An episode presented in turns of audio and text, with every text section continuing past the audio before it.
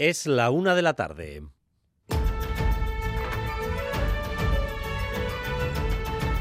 Crónica de Euskadi con Dani Álvarez. Arrachaldeón, semana decisiva en la pugna política que vive España. El PP atraviesa momentos de desconcierto después de que Alberto Núñez Feijó confesara ante varios periodistas que el indulto a Carles Puigdemont es una opción que ha contemplado desde las elecciones generales. El PP, que ha organizado más de 300 manifestaciones contra la amnistía y que ha hecho de ello el principal motor de su acción política, intenta ahora mismo salir del paso en un momento además nefasto para haber realizado semejante confesión porque queda menos de una semana para que se vote en Galicia. Las elecciones gallegas se habían convocado para este domingo 18 en un traje a medida para Feijó como una especie de segunda vuelta de las generales a escala y con la ley de amnistía precisamente en el centro. Así que el resultado de todos estos cálculos y movimientos es que ahora mismo, según el CIS, el PP podría estar a un paso de perder la Junta. Feijó, de hecho, llevaba varios días en su tierra haciendo campaña y hoy se ha marchado a Cádiz a criticar a Marlasca. Nerea Sarriegui, ¿qué es lo que está pasando en Génova? Pues reina el desconcierto. Hay un sector que habla de error garrafal, primero por el momento, porque el PP se juega mucho este domingo en Galicia y también porque la revelación de este fin de semana da la vuelta a toda la estrategia puesta en marcha hasta ahora. Y Feijó, que trataba de calmar los ánimos ayer, insistiendo en que nunca se han dado las condiciones para ese indulto, ahora mismo en Barbate, ha rechazado responder preguntas al respecto. El gobierno insinúa que tiene miedo de lo que Junts pueda desvelar y Vox llama a sus votantes en Galicia. Además, seguimos pasando las horas de un episodio de mareas históricas. En varios puntos de Vizcaya y Guipúzcoa, el mar ha superado límites que habitualmente no supera, especialmente en el caso de la ría del Nervión a la altura de Bilbao o Erandio, incluso inundando algunos bajos y viviendas en Zorrozaurre. A la mañana me he despertado a las 5 y hasta los tobillos en el agua. Igual que la pleamar ha batido marcas, ahora mismo estamos en el otro extremo, con una bajamar inusualmente baja. La unidad móvil de Radio Euskadi, con Joseba Urruela en la técnica y Xavi Segovia al micrófono, está recorriendo ese tramo de la ría. ¿Cómo baja la ría ahora, Xavi? Pues eh, hasta ahora a las 12 y 21 del mediodía estaba prevista esa bajamar que dices y al igual que ha ocurrido en la pleamar también está siendo extrema. Las previsiones hablan de apenas medio metro de agua. Aquí en Zorrozaurre la imagen es impactante con más de 4 metros menos de agua que hace 6 horas donde han quedado al aire restos que hace mucho tiempo no salían a la luz.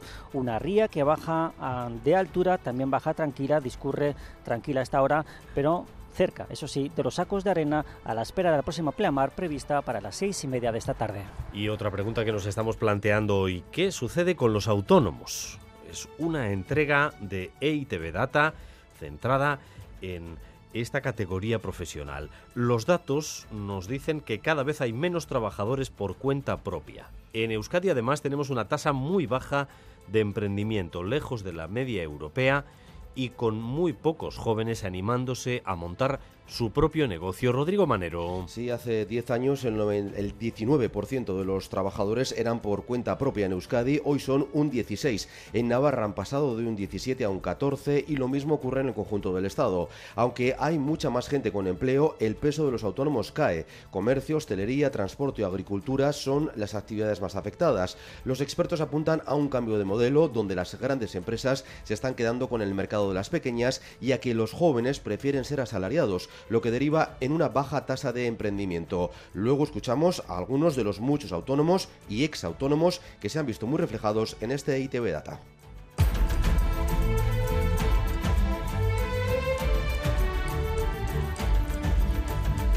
Llevamos cuatro meses de una operación militar sin contemplaciones y tras cuatro meses el ejército de Israel ha rescatado a los dos primeros rehenes con vida.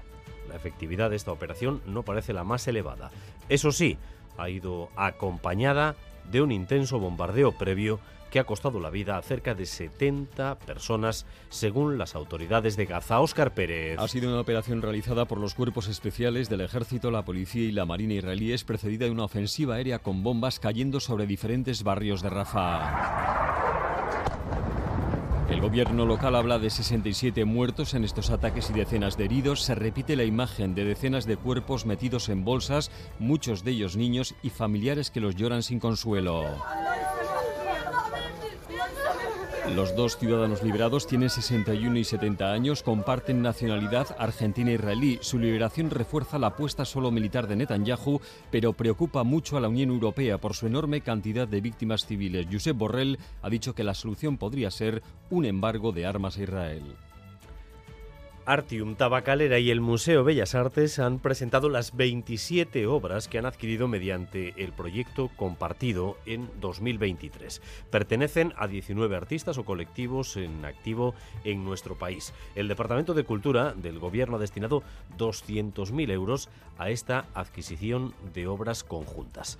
Escuchen a la directora de Artium, Beatriz Arraez. Hay obras históricas, obras que pensamos desde la Comisión de Trabajo de esta colección compartida, que son fundamentales para entender eh, lo que ha sido el devenir de los lenguajes artísticos del contexto en, las últimas décadas, pero también hay obras eh, muy recientes, que han sido creadas pues, eh, en, en, este mismo año o en, o en el año pasado. Y vamos también con lo más destacado del deporte, con Ula Charriola Vengo, a León. A León Daniel ya ha renovado Taque Cubo con la Real hasta 2029, en una semana en la que el equipo Churiordin viajará a París para afrontar el partido de ida de los octavos de final de la Champions League. El japonés decía que estaba feliz y que la victoria de ese día debe ser la noticia de esta semana y no su renovación. El Athletic cierra esta noche la jornada 24 de Liga en Almería. Los rojiblancos se enfrentarán al equipo de Gaisca Garitano, colista, con intención de sacar los tres puntos y seguir asentándose en los puestos europeos. Y doble jornada hoy en los frontones. Por un lado, campeonato de parejas esta tarde en el Beotíbar de Tolosa, el Ordi Rezusta contra Jaca y María Currena. Y en Guernica esta noche se decidirán el tercer y cuarto puesto de la competición de las Winter Series en el partido que enfrentará a Johanny López contra Olarani del Río. En cuanto al tiempo, continuamos en alerta naranja por viento, especialmente en Vizcaya y en Guipúzcoa. Estamos teniendo rachas muy fuertes que en lugares como Machichaca han alcanzado hasta los 150 kilómetros por hora. Alerta naranja por viento y aviso amarillo para la navegación con olas que pueden alcanzar a esta hora los 3 metros de altura. Parece que durante la tarde la situación se irá estabilizando, también remitirán las lluvias y se abrirán algunos claros. En cuanto a las temperaturas, entre los 11 grados de Gasteiz o Pamplona y los 14 de Donostia a esta hora. En el tráfico, sin incidencias destacables, aunque el Departamento de Seguridad recomienda precaución especial por caída de ramas o árboles en las carreteras y también por movimiento de mobiliario como contenedores debido a esas rachas fuertes, muy fuertes de viento. Gracias un día más por elegir Radio Euskadi y Radio Vitoria para informarse. Asier Iriarte y Bea Leal se encargan de la dirección técnica, María Cereceda de la coordinación. Crónica de Euskadi con Dani Álvarez. La una de la tarde y ocho minutos. El Partido Popular intenta despejar el foco. Tras seis meses hablando de Puigdemont y de amnistía, ahora quiere cambiar de tema. La confesión de Feijó ante varios periodistas este fin de semana, reconociendo que estudió la posibilidad de una amnistía y mostrándose a favor de un indulto a Puigdemont, ha removido de tal manera el tablero que a pocos días de las elecciones en Galicia todo está abierto. Hoy Feijó ha evitado este asunto, pero los chats privados del partido echan humo y Vox, y la izquierda también, aprovechan para zarandear al presidente del Partido Popular. Madrid, Nerea Sarriegui. Las sensaciones de asombro. Hay quien habla de error táctico, otros de error garrafal ante la revelación de este fin de semana por el contenido. Tras meses manifestándose contra la amnistía y los indultos, ha sorprendido saber que el PP también se los planteó, aunque con condiciones, pero sorprende sobre todo el momento. Quedan seis días para unas elecciones gallegas cruciales para el PP. Hoy los varones eh, del partido lo dejan claro. Estos son la presidenta madrileña Isabel Díaz Ayuso y el valenciano Jorge Azcón. Yo no estoy a favor absolutamente de ningún indulto, de ninguna amnistía. No hay indultos, no hay amnistía. Es anticonstitucional. Feijo ha tratado de calmar los ánimos en las últimas horas, insistiendo en que nunca se han dado las condiciones para el indulto, pero hoy desde Barbate ha evitado responder a los periodistas. Yo creo que, por respeto a lo que ha pasado, como ustedes me ven todos los días, seguro que me pueden hacer preguntas. Esta noche estoy en Galicia, igual puede haber preguntas. El Gobierno sugiere que esto sea una explosión controlada por el miedo que el PP pueda tener a lo que pueda desvelar Junts. Pilar Alegría, portavoz. Llevo 24 horas estupefacta, me imagino que, que como todos. El señor Feijóo ha mentido a todos los españoles. ¿Qué más nos está ocultando el Partido Popular? Exigimos aclaraciones y transparencia. ¿Acaso el Partido Popular habla ahora porque tiene miedo a que Junts nos cuente la verdad? Y Vox aprovecha para llamar a los votantes del PP en Galicia. El PNV y Junts han sido hasta ahora discretos, bastante discretos, sobre los tratos que les ofreció Alberto Núñez Feijó después de las elecciones generales de julio. Pero ambos partidos, cuando eh, Feijó les ha criticado, y les ha criticado varias veces y con insistencia, han amagado con revelar esas ofertas, con decir la verdad de lo que Feijó les había ofrecido. ¿Se ha pronunciado Junts sobre esa versión que dio Feijó ante los periodistas, Fermín Alberdi? Únicamente ha habido una pequeña referencia en el arranque de la rueda de prensa del portavoz de Junts, Josep Rius, que ha comenzado hace escasos minutos y ha recordado lo que Puigdemont ya dijo a los parlamentarios europeos en la carta que le remitió la semana pasada. Lo que sí ha habido es respuesta por diferentes partes de la política y escuchábamos a la ministra Pilar Alegría que ha hablado en nombre del PSOE y en Vox Santiago Abascal ha reprochado a su socio Alberto Núñez Feijóo esos diálogos con Junts. El Partido Popular siempre sorprende con estas cosas. Eh, los contactos del Partido Popular con el nacionalismo vasco y el nacionalismo catalán, pues lógicamente eran un riesgo y lo hemos visto en, al conocer estas supuestas conversaciones, que las han publicado ustedes, en teoría, porque se lo, se lo ha contado el señor Fuentes del Partido Popular, que parece ser el líder del Partido Popular. Desde Sumar, la ministra Mónica García ha hablado de un feijo sin escrúpulos. Y este es el ADN del Partido Popular, es que nunca han puesto encima de la mesa ningún proyecto político, ni para Cataluña ni para el resto de España, solamente insultos, confrontación. Sí que sorprende que el señor Feijó tenga tan pocos escrúpulos y sea tan capaz de mentir tantas veces y tan seguido. La socialista Pilar Alegría decía que debe haber más aclaraciones por parte de Feijó y en Cataluña, además de la rueda de prensa del portavoz de Junts, ha hablado el que fuera el líder más votado en las últimas elecciones, Salvador Illa, diciendo que al Partido Popular parece no importarle ni el reencuentro ni la convivencia.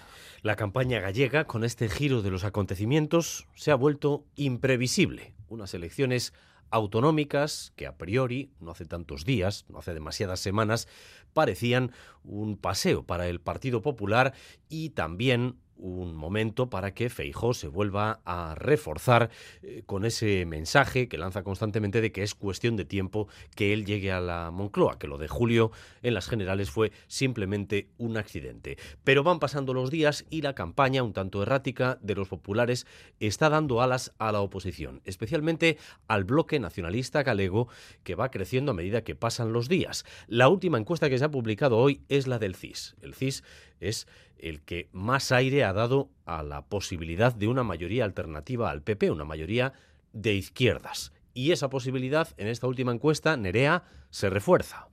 Sí, el CIS vuelve a poner en duda la mayoría absoluta del PP en Galicia. Alfonso Rueda solo sostendría los 38 escaños en el mejor de sus resultados y pronostica una fuerte subida para el BNG de Ana Pontón de hasta 31 escaños de los 19 actuales. En el inicio de campaña el CIS no preveía para el bloque más de 26. Se estanca el PSOE o PSDG con un máximo de 14 escaños, pero ambas fuerzas podrían sumar hasta 45. Podría entrar sumar hasta con dos, también Democracia Urensana con uno y por primera vez prevé la posibilidad de que Vox cuente con representación en el Parlamento gallego. La encuesta se realizó entre el 5 y el 7 de febrero, antes, por tanto, de la revelación del PP sobre el indulto a Puigdemont.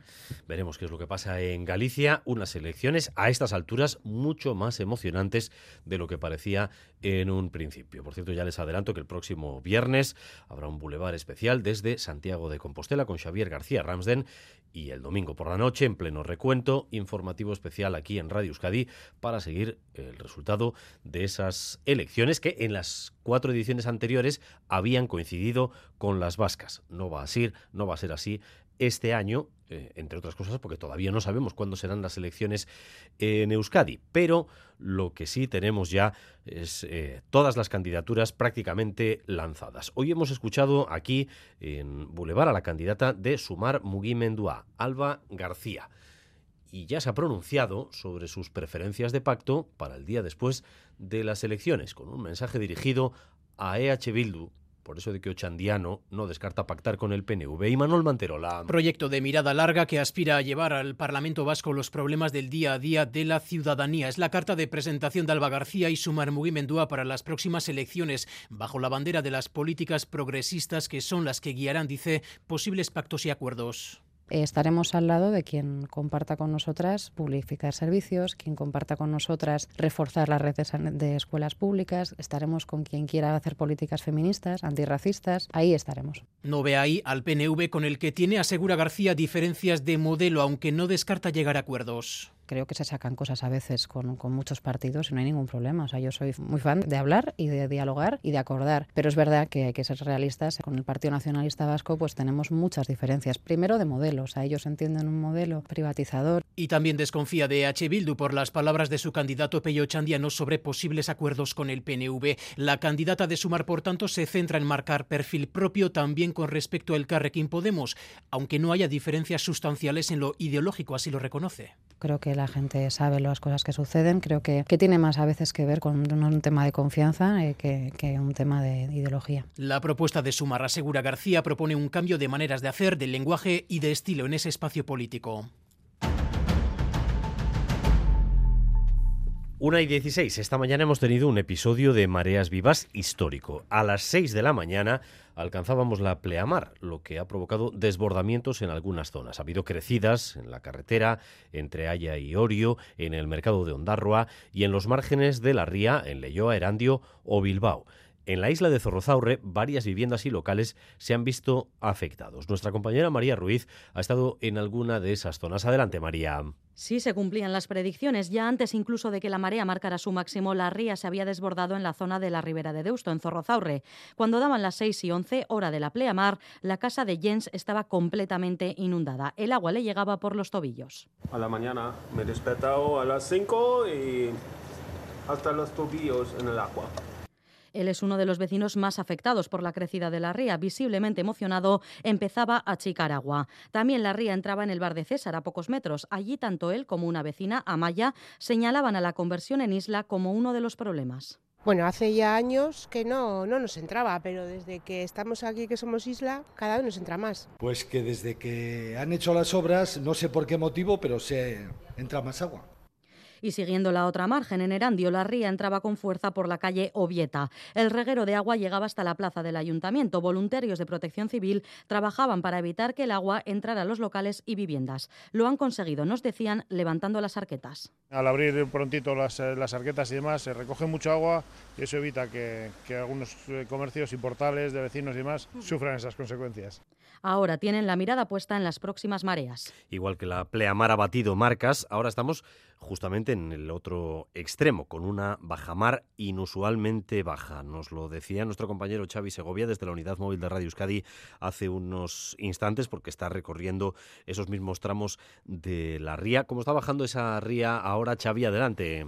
Pues la verdad es que impacta mucho la imagen que vemos a esta hora aquí en Zorzaurre, que nos deja la ría un nervión con poco agua a su paso por esta isla, un escenario muy distinto al que nos eh, eh, explicaba ahora mismo María, una mañana donde las inundaciones pues han vuelto a negar locales, portales, comercios. Las previsiones hablan de una bajada de apenas medio metro de agua aquí en, la ría del Nervión, muy por debajo de los 5 metros de la pleamar. Al descubierto han quedado pues restos y muchos cimientos que hace mucho tiempo que no han visto la luz. El agua baja tranquilo a esta hora por el Nervión. Los vecinos, sin embargo, no se fían y los sacos de arena siguen aquí muy cerquita a la espera de esa pleamar prevista para las seis y media de esta tarde. Se espera que el agua suba hasta los 4 metros 68 centímetros, prácticamente lo mismo que esta mañana, un escenario donde la lluvia y el frío se dejan sentir mucho. Aquí también el cansancio y el hartazgo, como escuchábamos de los vecinos, porque estos desbordamientos nos recordaban una vez más se están repitiendo mucho en los últimos días. Bueno, pues atentos de nuevo a esa pleamar. Por la tarde, alrededor de las seis y media, llega esa pleamar, aunque ahora mismo lo más importante en cuanto al tiempo, insistimos, es el viento, el fuerte viento, las fuertes rachas eh, que nos tienen en alerta naranja y que están generando bastante incomodidad un día más en las calles. Una de la tarde y 19 minutos. EITV Data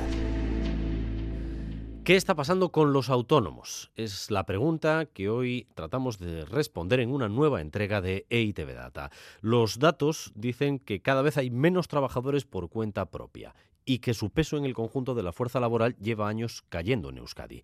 Las grandes empresas ganan terreno con respecto a los pequeños negocios. Rodrigo Manero. Sí, hace una década por cada 100 trabajadores había 19 autónomos en Euskadi, hoy son 16. Aunque hay más gente trabajando, el peso de los autónomos por cuenta propia no para de caer y se ha acelerado tras la pandemia. Una tendencia que se da también en Navarra. Las actividades eh, más afectadas son el comercio, la hostelería, los talleres y el transporte. Y en cuanto lo hemos puesto en antena, hemos recibido un montón de ejemplos de nuestra audiencia.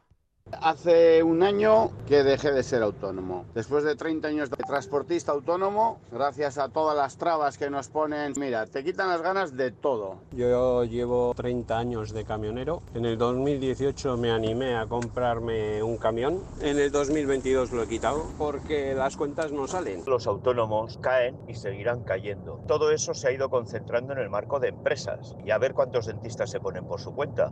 Uno de los motivos está en los cambios del modelo productivo. Cada vez hay menos pequeños negocios tradicionales como tiendas de ropa o calzado y más grandes empresas, Zaras y Amazon, que se hacen con el mercado y aglutinan más empleo. Así lo constata John Bernat Zubiri, profesor de Relaciones Laborales de la UPV esas docenas de miles de pequeñas empresas autónomas e independientes que se han ido cerrando en, en, la última década, lo que vemos es su proceso de proletarización, en cierta forma, su búsqueda de un empleo asalariado pues, en las nuevas actividades de servicios y también hay un proceso de envejecimiento. El 60% de los autónomos son hombres con una edad media de 47 años, cuatro más que la media de todos los trabajadores. Esto nos lleva directamente a hablar de emprendimiento. En Euskadi tenemos una tasa muy baja, lejos de la media europea y con pocos jóvenes, por tanto, animándose a montar su propio negocio. Rodrigo. La tasa de emprendimiento, los mayores de edad que han iniciado una nueva actividad en los últimos cuatro años, se sitúa en el 5,2%. Esto es casi un punto menos que la media española y cuatro menos que la Unión Europea.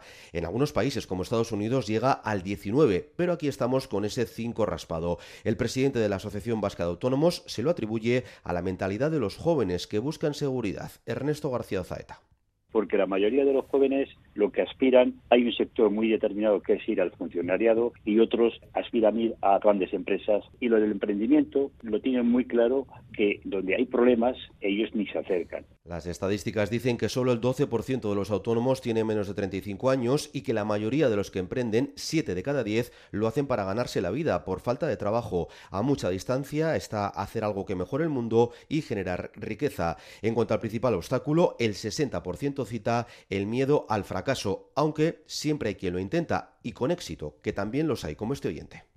Soy autónomo, tengo un negocio en Irún, estoy feliz. Creo que la ilusión que tiene un autónomo es diferente. Creo que merece la pena. Viva los autónomos, que no nos vamos a rendir. Bueno, pues autónomos felices y con éxito y emprendedores con proyectos interesantes también los tenemos. Vamos a quedarnos con ese mensaje.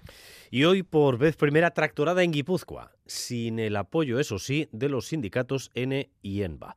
Más de 100 baserritarras de todo el territorio han partido desde distintos puntos con destino Donostia. La principal columna ha partido desde Andoain, provocando tráfico lento en la N1. Al llegar a la Diputación hace unos minutos, los baserritarras han pedido más ayudas, menos controles y sobre todo que se cumpla lo pactado y se les pague por encima del precio de costo.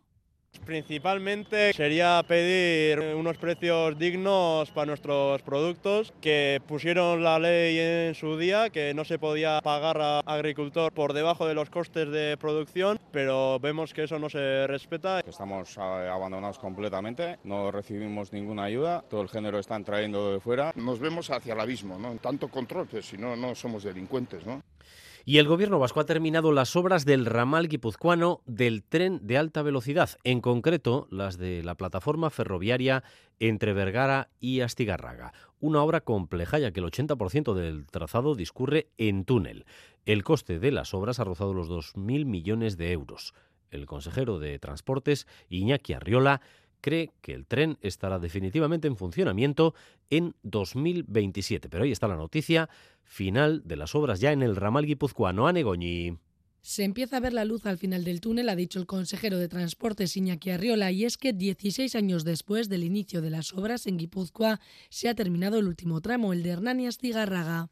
Hemos puesto punto final a la construcción de la plataforma del corredor guipuzcoano de alta velocidad. Todavía, durante algunas semanas, verán algo de movimiento, pero son remates de obra que suponen menos del 1% del total del proyecto.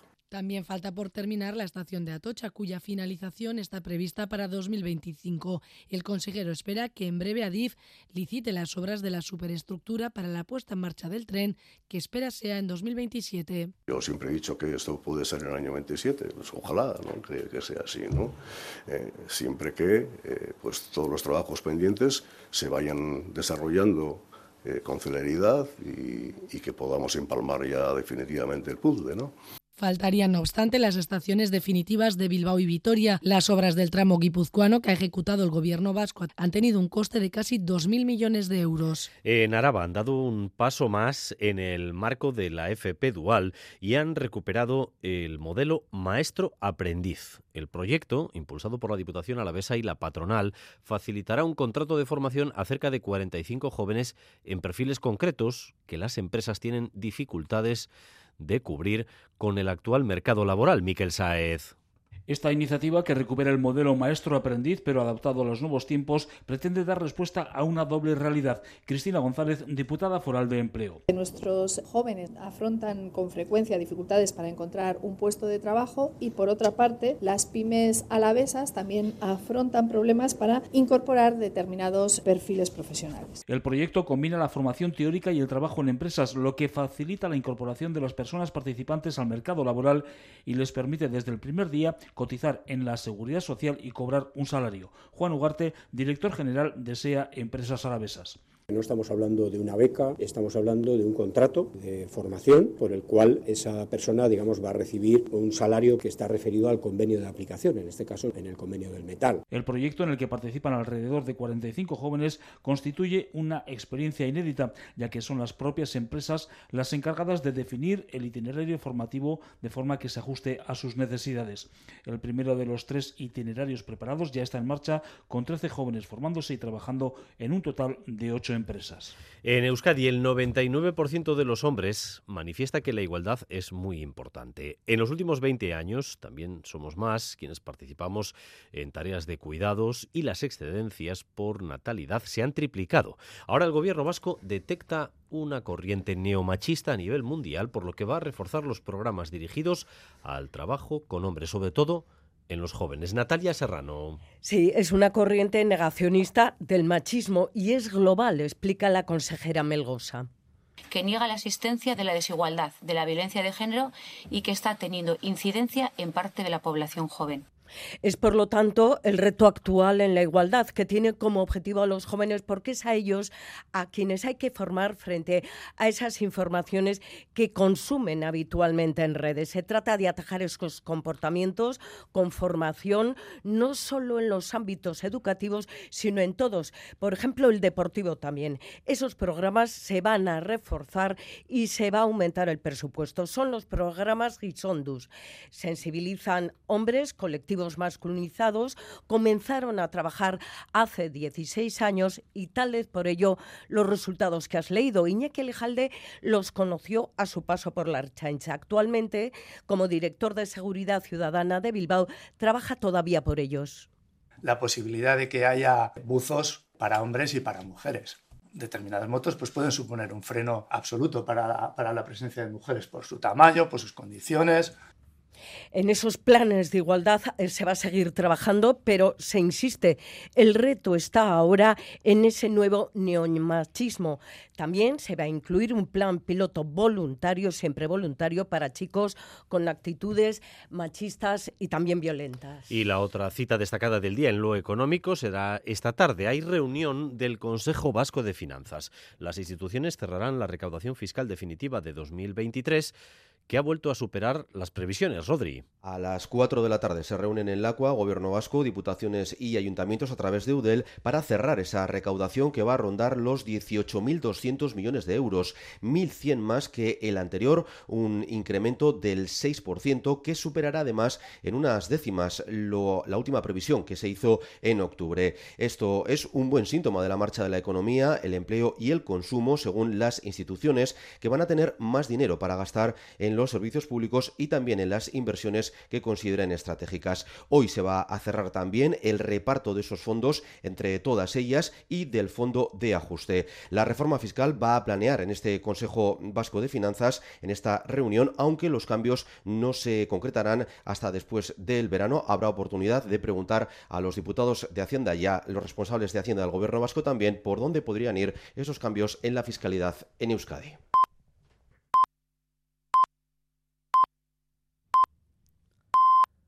Es la una y media de la tarde. Seguimos en Crónica de Euskadi.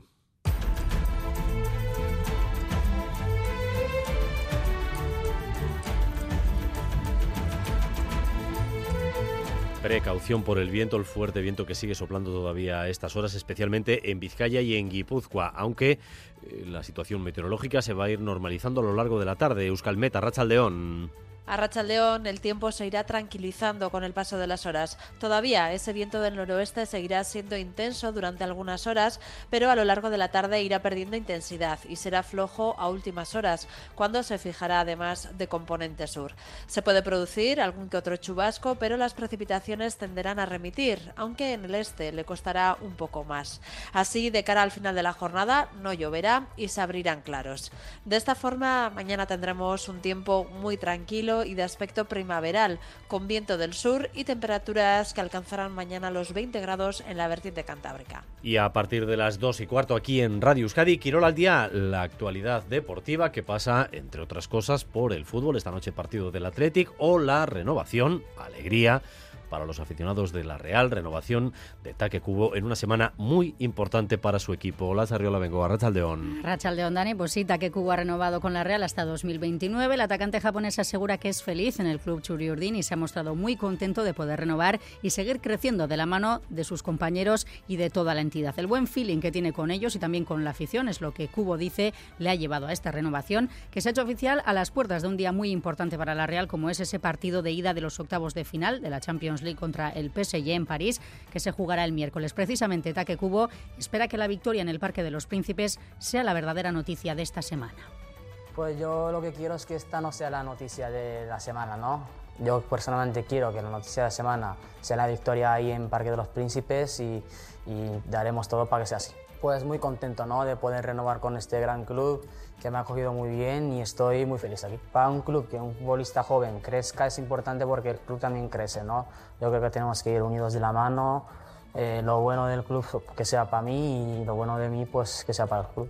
Y el Athletic cierra la jornada 24 de Liga esta noche en Almería. El conjunto de Gaisca Garitano es colista con tan solo seis puntos, por lo que a priori podría parecer un partido fácil para los rojiblancos. Pero Ernesto Valverde asegura que no lo será, porque a pesar de su posición en la tabla, el Almería está haciendo buen juego y por tanto no hay que confiarse. Para el Athletic, sumar los tres puntos sería una buena oportunidad de mantenerse los puestos europeos de la tabla y por eso van a ir a por ello.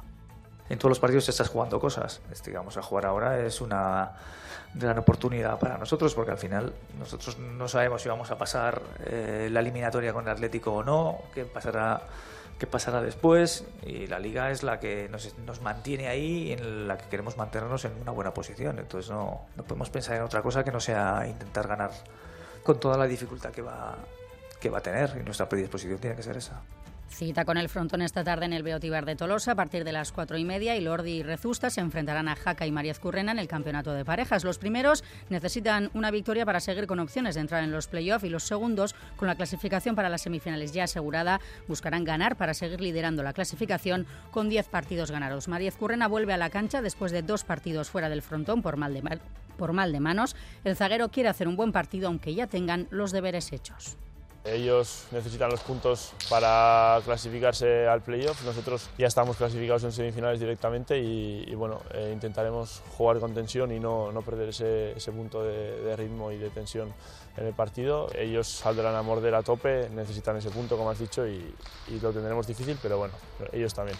El Ordi, por su parte, confía en poder recuperar las buenas sensaciones que tuvieron él y Rezusta como pareja al principio del campeonato. Saben que es un partido importante y esperan poder hacerse con la victoria tenemos opciones. Al final, teniendo dos partidos por delante, sí, yo creo que si ganamos un punto, pues yo creo que casi estaríamos eh, ahí dentro para jugar los playoffs, pero, pero bueno, al final, ahora en el entrenamiento recuperar buenas sensaciones, a ver si como pareja pues funcionamos, empezamos a funcionar como al principio del campeonato y a por ello tenemos que ir. Y en Guernica, lunes de Winter Series en el Hayalay, en el que se jugarán el tercer y cuarto puesto del campeonato entre Johanny López y Olarani del Río. Y Manuel López tiene ganas de terminar bien el campeonato, aunque admite que este es un partido que nadie quiere jugar cuando empieza el campeonato, como no, todos prefieren jugar la final, pero aún así intentarán poner su broche y ganar. Hará lo propio Julen del Río. Ambos aseguran estar ante unos rivales duros, que seguro que también darán lo mejor de sí, y sobre todo ante una afición que durante todo el campeonato ha sido espectacular.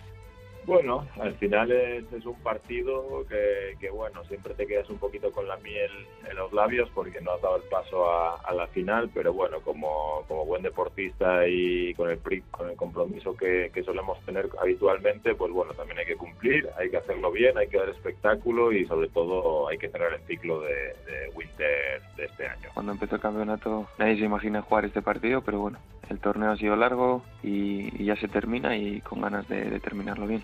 Sí, sí, sí, el, el, torneo ha sido increíble, el público ha respondido yo creo que, que, en todas las jornadas. Ha habido partidos mejores o peores, pero yo creo que pues lo han podido disfrutar. Ha sido un espectáculo muy bonito y, y sí, yo creo que para los pelotaris es lo más bonito, ¿no? Jugar delante de, de toda esta gente. Seguro que el frontón vuelve a estar a rebosar con un ambiente inmejorable.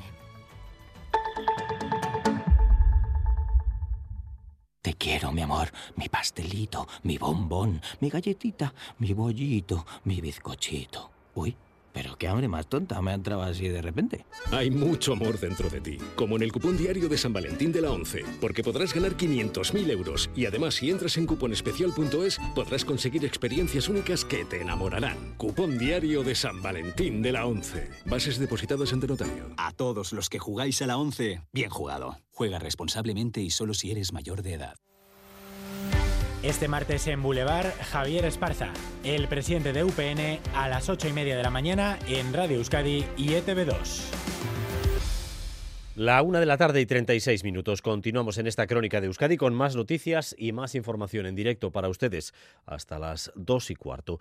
Ya se encuentran a disposición judicial los ocho arrestados por la muerte de dos guardias civiles en el puerto de Barbate. Se les está tomando declaración y después el juez tendrá que decidir qué medidas adopta contra ellos. A las 12 se ha desarrollado un minuto de silencio por los agentes en el ayuntamiento de la localidad gaditana, una convocatoria que se ha extendido a otros municipios. Blanca Díez. Tras la muerte de los dos guardias civiles, se han escuchado durante todo el fin de semana peticiones para que el ministro del Interior, Grande Marlasca, dimita, pero esta posibilidad no la contempla. No me planteo dimitir, reiterar el esfuerzo importante en inversión en medios personales y medios materiales realizados durante estos cinco años. No van a quedar impunes y el narco lo sabe. Y el narco sabe que desde hace cinco años y medio se le está acorralando hasta Barbate se ha desplazado el líder del PP, Núñez Feijó, para participar en el minuto de silencio. Allí ha vuelto a reiterar que lo que debe hacer el ministro Marlasca es dejar el cargo. Es evidente que si el señor Marlasca no cesa, el responsable es el presidente del gobierno. Raúl Buzón, portavoz de la Asociación Unificada de la Guardia Civil, ha denunciado que la noche del viernes no había ninguna embarcación de vigilancia y se hace esta pregunta que esa noche no había ninguna embarcación disponible en el servicio provincial de Cádiz. Estaban o todas averiadas o no estaban en condiciones de prestar servicio de navegación. ¿Cómo mandan una lancha, una lancha de 4 metros con guardias civiles y un motor de 80 caballos contra una lancha de 14 metros, 900 caballos y 5.000 kilos de peso? El alcalde de Barbate, Miguel Molina, ha mostrado su enfado por la imagen que se está dando de su localidad cuando la mayoría de sus vecinos son gente honrada y trabajadora. No queremos que vengan a venir a decir promesas ni nada, sino que lo que queremos son realidades y estamos seguros de que, de que todos juntos lo vamos a conseguir.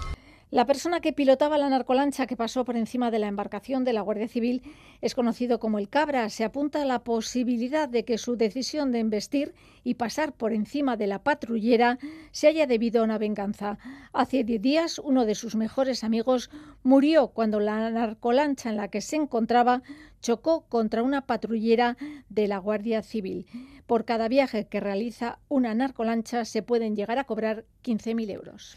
El pasado 28 de diciembre, Usánsolo se convirtió oficialmente en el municipio número 113 de Vizcaya. Ha pasado algo más de un mes y es poco tiempo todavía para la cantidad de trabajo que tienen por delante eh, de cara a que el nuevo ayuntamiento eche a rodar de manera autónoma, sin apoyarse en Galdacao. En Boulevard hoy nos hemos querido fijar en cómo se crea un ayuntamiento. Ander López Lerena.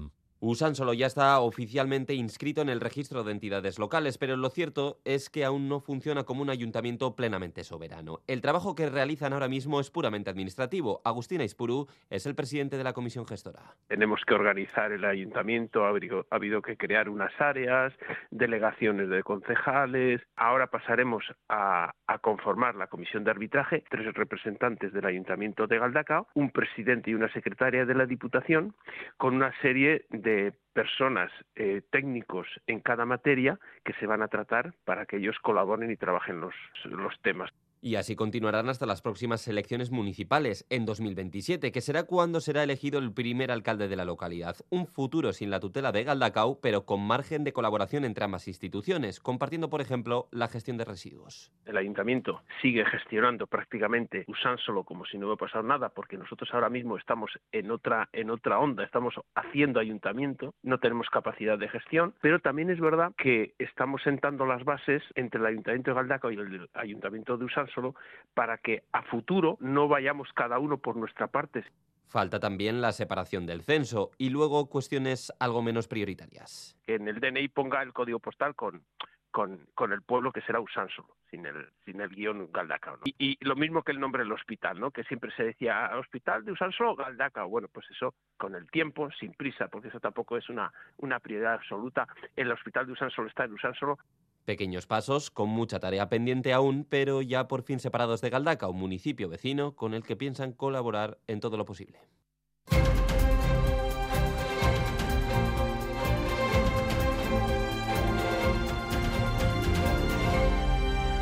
Miramos ya al exterior, concretamente a Gaza. Israel sigue sin hacer caso a los llamamientos para que evite las víctimas civiles en su ofensiva. Esta pasada noche ha realizado una operación de rescate en Rafah que ha llevado a la liberación de dos secuestrados por Hamas, los dos primeros eh, que rescata con vida Israel desde hace cuatro meses.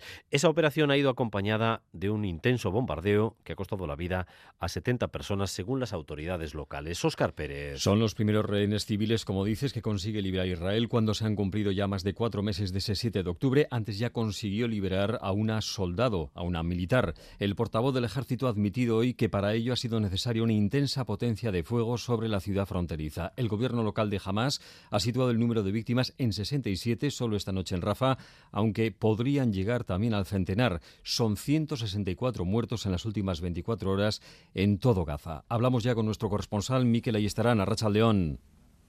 A León. Bueno, Miguel, ¿qué sabemos de esa operación del ejército israelí de esta noche? ¿Cómo la han llevado a cabo?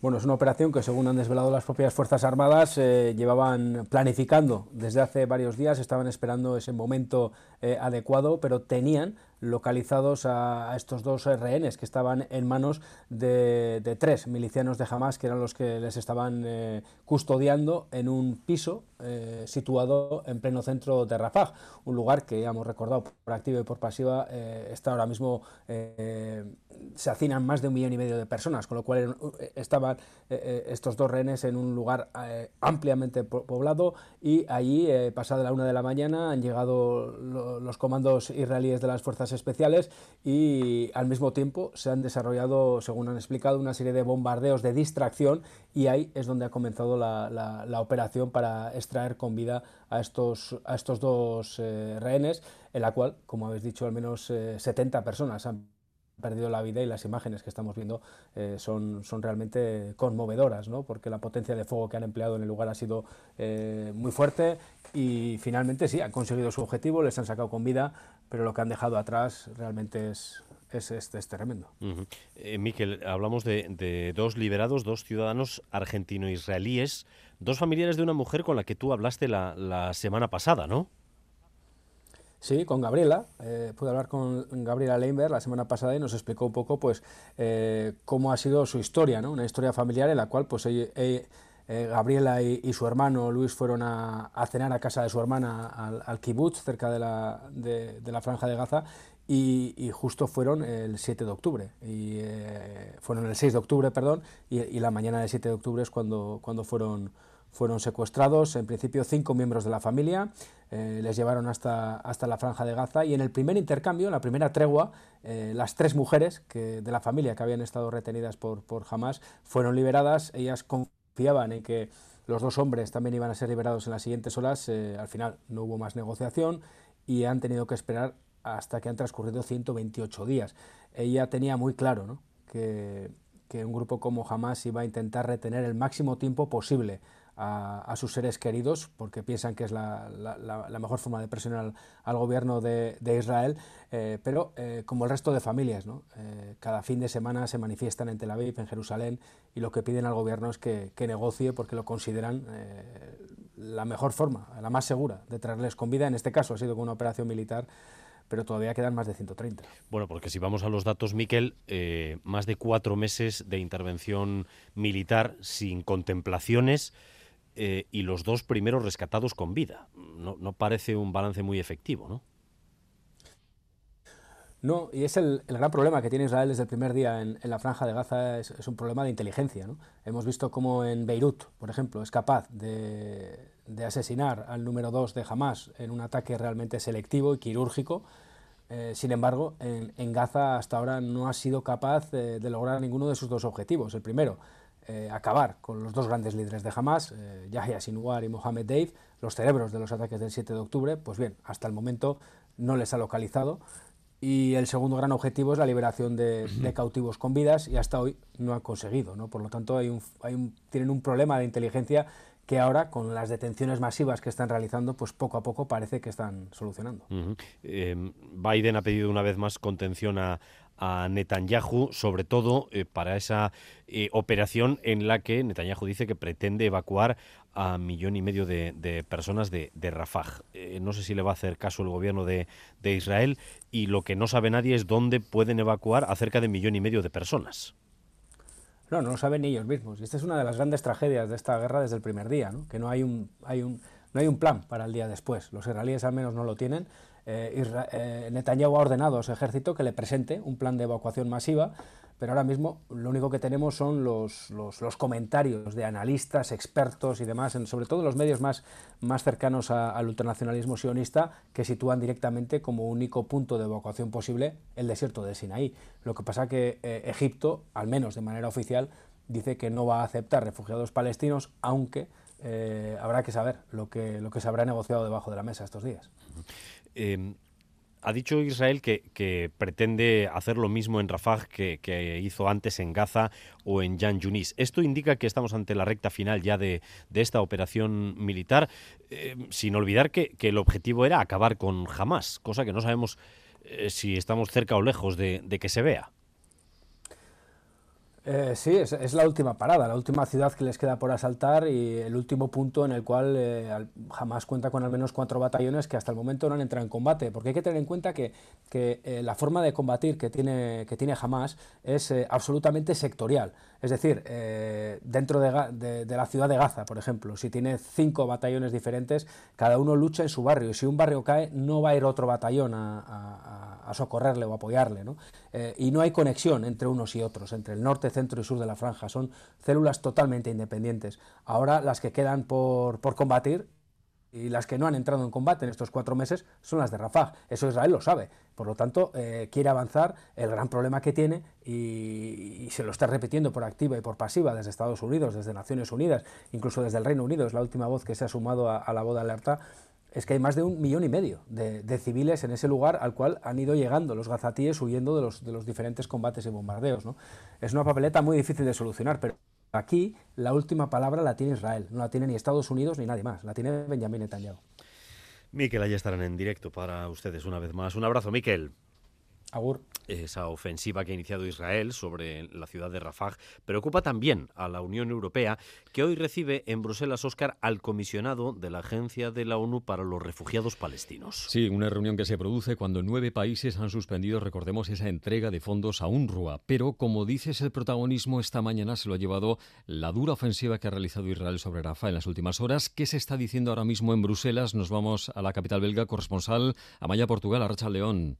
A Racha León, Borrell advierte de que la situación con Egipto es muy tensa, que su gobierno ya ha avisado de que no van a poder hacer llegar ayuda humanitaria a Gaza si Israel bombardea en la frontera y critica al primer ministro Benjamin Netanyahu por ordenar una evacuación masiva de una población que no tiene cómo escapar.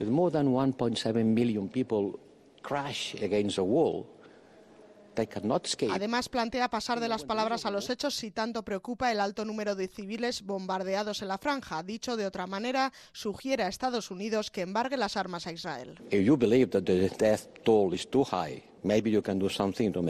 Borrell y los ministros de Desarrollo de los 27 se reúnen a estas horas con Philippe Lazzarini, comisionado general de la UNRWA. El jefe de la diplomacia europea insta a esperar el resultado de las investigaciones internas sobre la presunta implicación de algunos miembros de la agencia en los ataques del 7 de octubre. Mientras tanto, sugiere mantener la financiación ya que los refugiados palestinos siguen necesitando comida y atención médica. Borrell sugiere a los Estados Unidos no enviar armas a Israel, pero lo cierto es que hay países europeos que de forma individual sí que aportan material militar al gobierno y al ejército de Israel aunque en Países Bajos, Oscar, un tribunal hoy ha ordenado detener un envío. Sí, un tribunal neerlandés ha exigido al gobierno detener en un plazo de siete días la entrega a Israel de piezas de repuesto para aviones de combate F-35, según un fallo en respuesta a una demanda de un grupo de ONGs que habían acusado al Estado eh, neerlandés de ser cómplice de violaciones de leyes de guerra y responsable en parte, decían, del castigo colectivo a la población civil en Gaza. La resolución es fruto de un recurso contra el fallo de otro tribunal que a mediados de diciembre no había considerado que este país tuviera obligación de suspender esas entregas. De hecho, Israel realizó y recogió en octubre pasado un pedido en el almacén europeo de los F-35 en la base aérea situada en la provincia holandesa de Brabante. El fallo de hoy llega con el primer ministro de Países Bajos en funciones, Mark Rutte, de viaje oficial precisamente en Israel y Palestina. Y en el Vaticano, el Papa se ha entrevistado hoy con el presidente argentino Javier Milei. Ayer ya les vimos darse un abrazo y hoy han sellado la reconciliación con ese encuentro que ha durado una hora esta mañana. En un comunicado el Vaticano asegura que ha sido una conversación cordial en la que ambas partes han expresado satisfacción por las buenas relaciones que hay, dicen textualmente, entre la Santa Sede y el gobierno argentino. Nada que ver con la época, hace unos pocos meses, en que Milei le acusaba de ser comunista y defender a dictaduras sangrientas.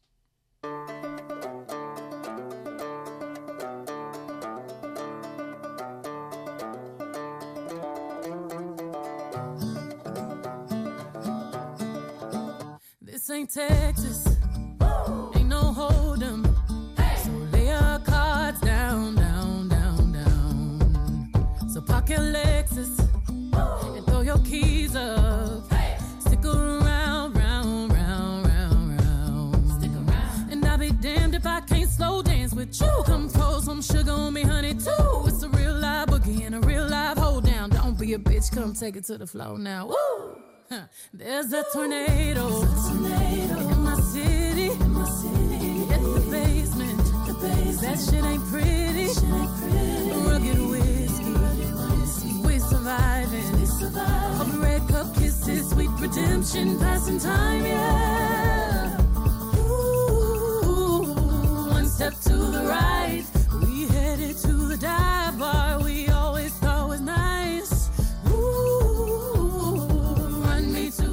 Siete minutos para llegar a las dos de la tarde. Vamos ya con el avance de cultura.eus. Recuerden, todos los días con ustedes a eso de las 3 y 5.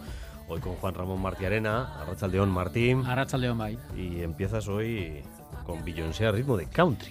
Sí, no nos equivocamos. Lo que escuchan lo firma Beyoncé, ya que anunció hace algún tiempo que su próximo álbum iba a ser de música country, como adelanto de este trabajo que llevará por título Renaissance Act 2 la cantante estadounidense estrena dos singles, Texas Hold'em, que escuchamos, y 16 Carriages. Renaissance Act 2 verá la luz el 29 de marzo. El disco será el segundo acto de su anterior Renaissance. El anuncio de los temas y el lanzamiento lo ha hecho nada más y nada menos que en el marco de la Super Bowl disputada esta pasada madrugada.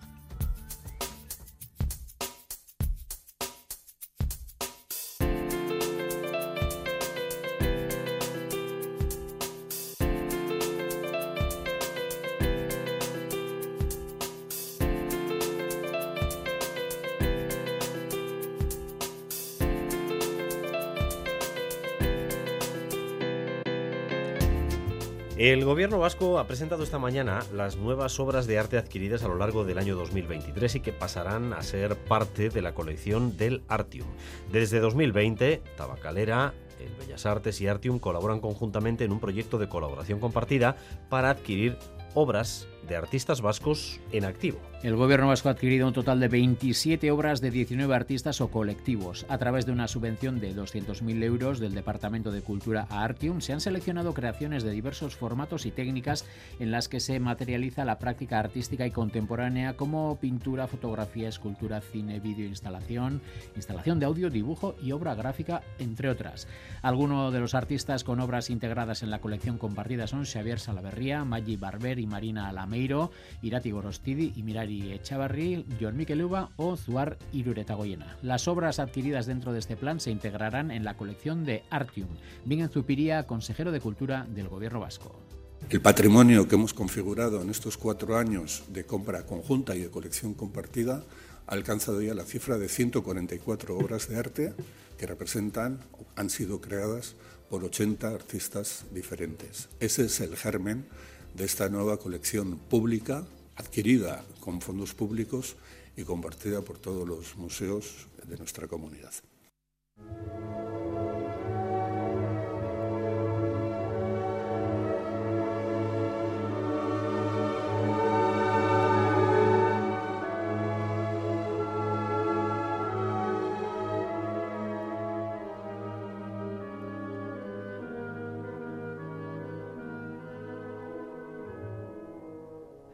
El Festival Música Música vuelve a poner en valor un año más la música clásica con un maratón de conciertos cortos en Bilbao. Música Música tendrá lugar los primeros tres días de marzo y arrancará en el Teatro Arriega con Eusko Irudiak de Jesús Guridi y esta obra que escuchamos, Cuadros para una exposición compuesta por Mussorgsky y orquestada por Ravel.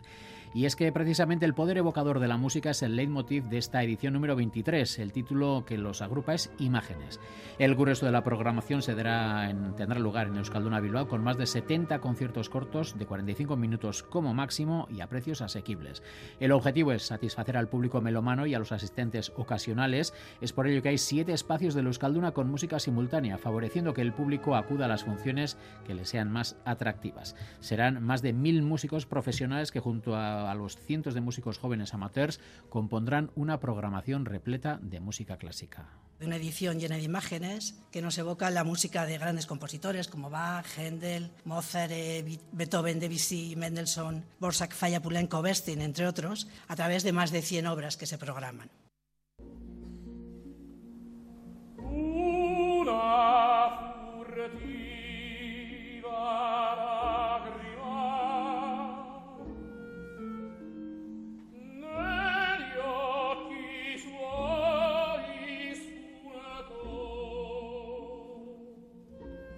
Y Opus Lírica celebrará su décimo aniversario llevando a escena una adaptación de Elixir de Amor, la primera ópera que representaron en Donostia el año 2014. En la nueva versión, Nemorino, el protagonista de esta ópera de Donizetti, será un estudiante de bachiller poco popular y con baja autoestima que recurrirá a un supuesto elixir para ganar el amor de Adina, una líder estudiantil inteligente y segura de sí misma con una puesta en escena actual y urbana y una gran participación de cantantes, actores y bailarines jóvenes, Opus Lírica tratará de hacer de este clásico una obra accesible y atractiva para el público adolescente. Pablo Ramos es el director de escena. No hay un elixir porque el elixir es una manera de eh, intentar suplir con algo exterior una carencia interior, de Nemorino en este caso, de empoderamiento. Y hay muchas cosas que sustituyen a ese elixir. Los hemos encontrado en, en teléfonos móviles, en iPad, en, bebidas. Dijéramos trasladarlo a este, a este siglo y a, y a nuestra vida, elixir de amor.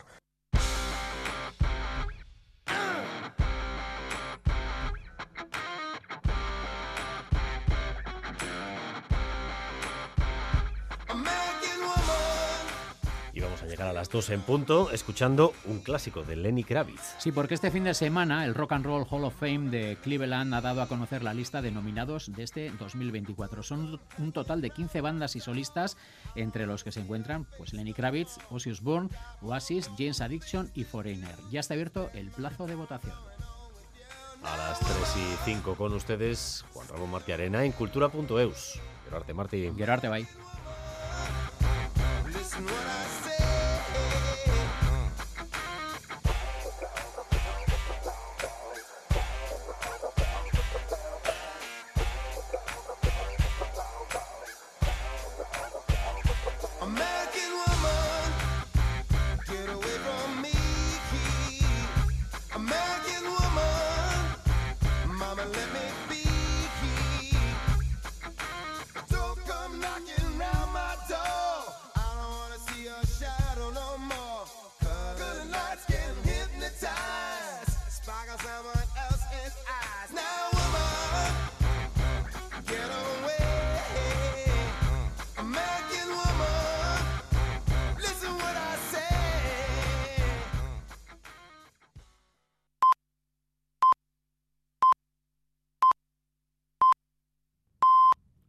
Las 2 de la tarde.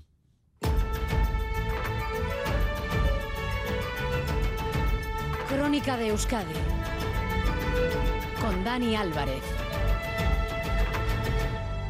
Gracias por continuar en nuestra compañía, gracias un día más por elegir Radio Euskadi y Radio Vitoria para informarse. Durante los próximos 15 minutos vamos a tratar de resumir para ustedes lo esencial de la información de esta jornada de lunes, un día en el que empieza una semana decisiva en la pugna política que vive España. El Partido Popular está atravesando momentos de desconcierto después de que Alberto Núñez Feijó confesara ante varios periodistas que el indulto a Carles Puigdemont es una opción que ha contemplado desde las últimas elecciones generales. Tras esa confesión, todo el tablero se ha removido y ahora mismo el Partido Popular está intentando despejar el foco, está intentando que se hable de cualquier cosa menos de la amnistía, que es de lo que el PP ha querido que habláramos en los últimos seis meses. Feijó ha evitado el tema, pero los chats privados del partido echan humo, mientras Vox y la izquierda aprovechan para tratar de zarandearle solo unos días de que se vote en Galicia. Madrid, Nerea Sarriegui. Hay quien en el PP habla hoy de error táctico, otros de error garrafal ante la revelación de este fin de semana por el contenido, pero sobre todo por el momento, a seis días para unas elecciones gallegas cruciales para el PP. Hoy los varones del partido no echan más leña al fuego, pero dejan clara su postura. Estos son la presidenta madrileña Isabel Díaz Ayuso y el valenciano Jorge Azcón. Yo no estoy a favor absolutamente de ningún indulto, de ninguna amnistía. No hay indultos, no hay amnistía. Es anticonstitucional. Feijóo ha tratado de calmar los ánimos en las últimas horas, insistiendo en que nunca se han dado las condiciones para el indulto y hoy, desde Barbate, ha evitado responder a los periodistas. Yo creo que, por respeto a lo que ha pasado, como ustedes me ven todos los días, seguro que me pueden hacer preguntas. Esta noche estoy en Galicia, igual puede haber preguntas. El gobierno, su portavoz Pilar Alegría, sugiere que esto sea una explosión controlada por el miedo que el PP pueda tener a lo que pueda desvelar Junts. Llevo 24 horas estupefacta, me imagino que, que como todos. El señor Feijóo ha mentido a todos los españoles. ¿Qué más nos está ocultando el Partido Popular? Exigimos aclaraciones y transparencia. ¿Acaso el Partido Popular habla ahora porque tiene miedo a que Junts nos cuente la verdad? Y Vox aprovecha la situación para llamar a los votantes del PP en Galicia. Lo cierto es que hasta ahora el Partido Nacionalista Vasco y también Junts han sido discretos sobre los tratos que les ofreció Feijó después de las elecciones generales para tratar de conseguir sus votos. Pero ambos, cada vez que el presidente les ha criticado, y lo ha hecho en ocasiones con insistencia, han amagado con revelar esas ofertas. Vamos a ver si hoy Junts ha confirmado la versión que dio Feijó ante los periodistas. Fermín Alberdi. Pues no, eh, hasta en 10 ocasiones el portavoz de Junts, Josep Rius, ha reoído las preguntas sobre esos contactos con el Partido Popular y la insinuación de Feijó de apoyar un indulto de Puigdemont. Nada que decir, ha respondido una y otra vez Rius, que únicamente ha desmentido que exista un pacto de silencio con el PP. No, respecte a això que em pregunta amb el Partit Popular, Junts per Catalunya no té un pacte de silenci amb el Partit Popular. Reitero, respecte a les eventuals trobades que hagi tingut Junts per Catalunya amb el Partit Popular, el que havíem de dir, ja ho hem dit. El que sí estaba verdaderamente enfadado era el líder de Vox, Santiago Abascal, que ha acusado al que es socio de Vox en varios gobiernos, a Alberto Núñez Feijó, de mentir y estafar. Estafando a los españoles, convocándoles a movilizaciones contra los indultos, contra la amnistía. A nosotros no nos pillan en eso. A nosotros no nos pillan mintiendo ni estafando a los españoles. Y diferentes portavoces del Partido Socialista, como Salvador Illa, o de Sumar, como Mónica García, han señalado el cinismo y la falta de escrúpulos de Alberto Núñez Feijóo si realmente se reunió y habló con Puigdemont de lo que éste dice que ocurrió. Pues la campaña gallega, con este giro de los acontecimientos, se ha vuelto imprevisible. Ha cambiado completamente el guion, tan solo, insistimos, a seis días de que se vote en unas elecciones que hace tan solo unas semanas parecían algo así como un paseo para el Partido Popular. El CIS viene alentando desde el inicio de la campaña una posibilidad, la posibilidad de que el PP pierda la mayoría absoluta. Y hoy el CIS da más aire que nunca a esa alternativa. Nerea.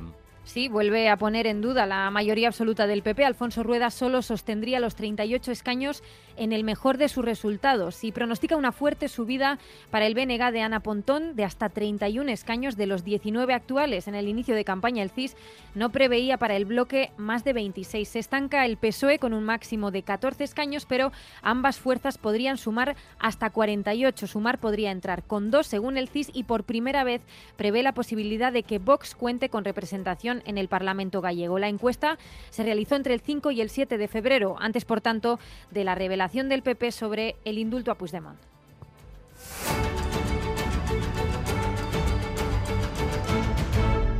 Dos y cinco. El gobierno vasco ha terminado las obras del ramal guipuzcoano del tren de alta velocidad, en concreto las de la plataforma ferroviaria entre Vergara y Astigarraga. Una obra compleja, ya que el 80% de ese trazado discurre en túnel. El coste de las obras ha rozado los 2.000 millones de euros y el consejero de Transportes Iñaki Arriola cree que el tren va a poder estar finalmente en funcionamiento en 2027 a Negoñi. Se empieza a ver la luz al final del túnel, ha dicho el consejero de Transportes Iñaki Arriola, y es que 16 años después del inicio de las obras en Guipúzcoa se ha terminado el último tramo, el de Hernani Astigarraga. Hemos puesto punto final a la construcción de la plataforma del corredor guipuzcoano de alta velocidad. Todavía, durante algunas semanas, verán algo de movimiento, pero son remates de obra que suponen menos del 1% del total del proyecto. También falta por terminar la estación de Atocha, cuya finalización está prevista para 2025. El consejero espera que en breve Adif licite las obras de la superestructura para la puesta en marcha del tren, que espera sea en 2027. Yo siempre he dicho que esto puede ser en el año 27, pues ojalá ¿no? que, que, sea así, ¿no? Eh, siempre que eh, pues todos los trabajos pendientes se vayan desarrollando eh, con celeridad y, y, que podamos empalmar ya definitivamente el puzzle, ¿no?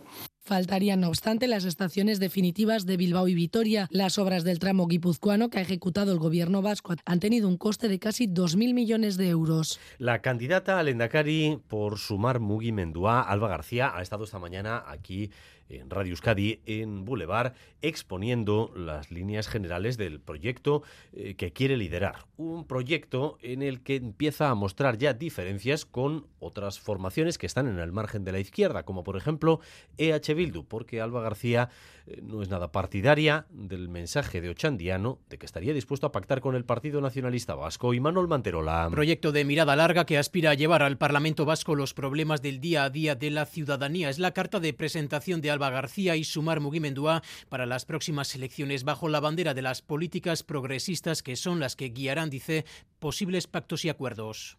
Estaremos al lado de quien comparta con nosotras publificar servicios, quien comparta con nosotras reforzar las redes de escuelas públicas, estaremos con quien quiera hacer políticas feministas, antirracistas, ahí estaremos. Y no ve ahí al PNV, aunque no descarta llegar a acuerdos creo que se sacan cosas a veces con, muchos partidos y no hay ningún problema. O sea, yo soy muy fan de hablar y de dialogar y de acordar, pero es verdad que hay que ser realistas. Con el Partido Nacionalista Vasco pues tenemos muchas diferencias. Primero de modelos, a ellos entienden un modelo privatizador. Y también desconfía de H. Bildu por las palabras de su candidato Pello Chandiano sobre posibles acuerdos con el PNV. La candidata de Sumar, por tanto, se centra en marcar perfil propio también con respecto al Carrequín Podemos, aunque no haya diferencias sustanciales en lo ideológico, así lo reconoce. Creo que la gente sabe las cosas que suceden. Creo que, que tiene más a veces que ver con un, un tema de confianza eh, que, que, un tema de ideología. Ella propone un cambio de maneras de hacer, de lenguaje y de estilo en ese espacio político. EITB Data.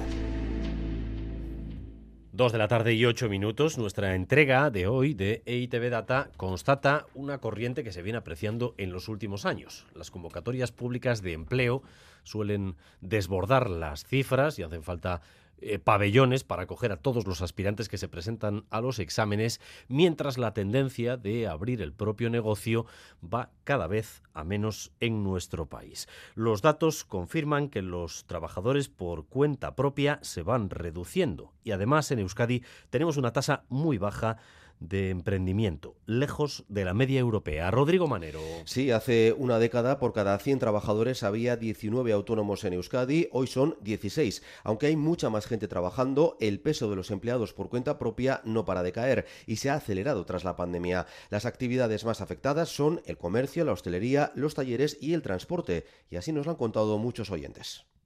Hace un año que dejé de ser autónomo. Después de 30 años de transportista autónomo, gracias a todas las trabas que nos ponen, mira, te quitan las ganas de todo. En el 2018 me animé a comprarme un camión. En el 2022 lo he quitado porque las cuentas no salen. Uno de los motivos está en los cambios del modelo productivo. Cada vez hay menos pequeños negocios tradicionales y más grandes empresas que se hacen con el mercado y aglutinan más empleo. John Bernazubiri es profesor de Relaciones Laborales de la UPV esas docenas de miles de pequeñas empresas autónomas e independientes que se han ido cerrando en, la última década, lo que vemos es su proceso de proletarización, en cierta forma, su búsqueda de un empleo asalariado pues, en las nuevas actividades de servicios. Además, nuestra tasa de emprendimiento es baja, un 5,2% frente al 9% de la Unión Europea. El presidente de la Asociación Vasca de Autónomos se lo atribuye a que los jóvenes buscan seguridad. Ernesto García Ozaeta porque la mayoría de los jóvenes lo que aspiran, hay un sector muy determinado que es ir al funcionariado y otros aspiran ir a grandes empresas y lo del emprendimiento lo tienen muy claro que donde hay problemas ellos ni se acercan. La mayoría de los que emprenden, 7 de cada 10, lo hacen para ganarse la vida por falta de trabajo y a mucha distancia está crear algo que mejore el mundo y generar riqueza. Y hoy, por vez primera, tractorada en Guipúzcoa, aunque sin el apoyo de los sindicatos N y EMBA. Más de 100 baserritarras del territorio han partido desde distintos puntos con destino Donostia. La principal columna ha salido desde Andoain, provocando tráfico lento en la N1. Al llegar a la Diputación de Guipúzcoa hace unos minutos, los baserritarras han coincidido con sus compañeros que han venido manifestándose en la semana previa pidiendo más ayudas, menos controles y sobre todo que se les pague por encima del precio de costo. Principalmente sería pedir unos precios dignos para nuestros productos, que pusieron la ley en su día, que no se podía pagar a agricultor por debajo de los costes de producción, pero vemos que eso no se respeta. Estamos eh, abandonados completamente, no recibimos ninguna ayuda, todo el género está trayendo de fuera. Nos vemos hacia el abismo, ¿no? Tanto control, pues si no, no somos delincuentes, ¿no? Y además hemos pasado las horas más importantes de un episodio de mareas históricas. En varios puntos de Vizcaya y Guipúzcoa el mar ha superado límites que habitualmente no supera, especialmente en el caso de la ría del Nervión a la altura de Bilbao o de Erandio, inundando incluso algunos bajos. Ahora estamos en el otro extremo, con una bajamar inusualmente baja. Xavi Segovia, adelante.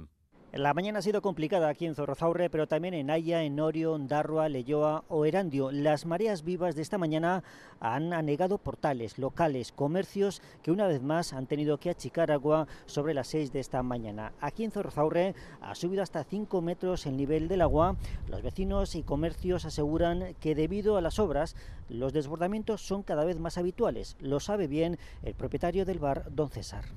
Y entonces antes entraba menos agua de la que está entrando ahora salvo las inundaciones, lo demás. Entonces, ¿qué ocurre? Que desde que están con las obras, pues no sé por qué será, si es el cambio climático, las obras o que han abierto el este, pero que a mí particularmente, a mí, me está entrando más que nunca. Ahora mismo la ría baja tranquila, con ambos márgenes muy al descubierto y con restos que hace mucho tiempo que no han visto la luz del día. Los sacos de arena siguen también muy cerca de bares, de portales y de comercios a la espera de la próxima pleamar prevista para las seis y media de esta tarde con una previsión de 4,68 metros de agua. Solo les queda, dicen, que no vuelva a ocurrir.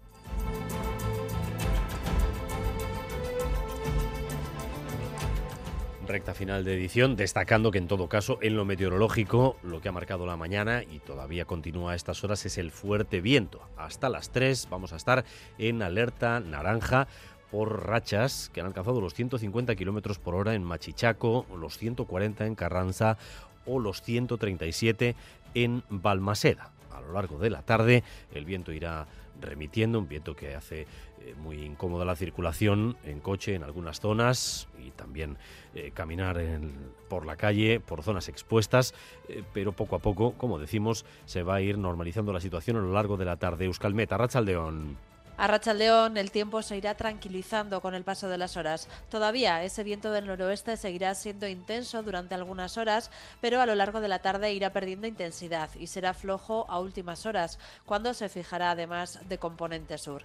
Se puede producir algún que otro chubasco, pero las precipitaciones tenderán a remitir, aunque en el este le costará un poco más. Así, de cara al final de la jornada, no lloverá y se abrirán claros. De esta forma, mañana tendremos un tiempo muy tranquilo y de aspecto primaveral, con viento del sur y temperaturas que alcanzarán mañana los 20 grados en la vertiente cantábrica. Hasta aquí esta crónica de Euskadi, hora y cuarto de información en directo para ustedes, información que continúa cada hora en punto y a partir de las 7 en Gambara con Arancha García, Asier Iriarte y Bea Leal en la dirección técnica, María Cereceda en la coordinación. Besteriguez, Zaindu, Casco. Crónica de Euskadi con Dani Álvarez.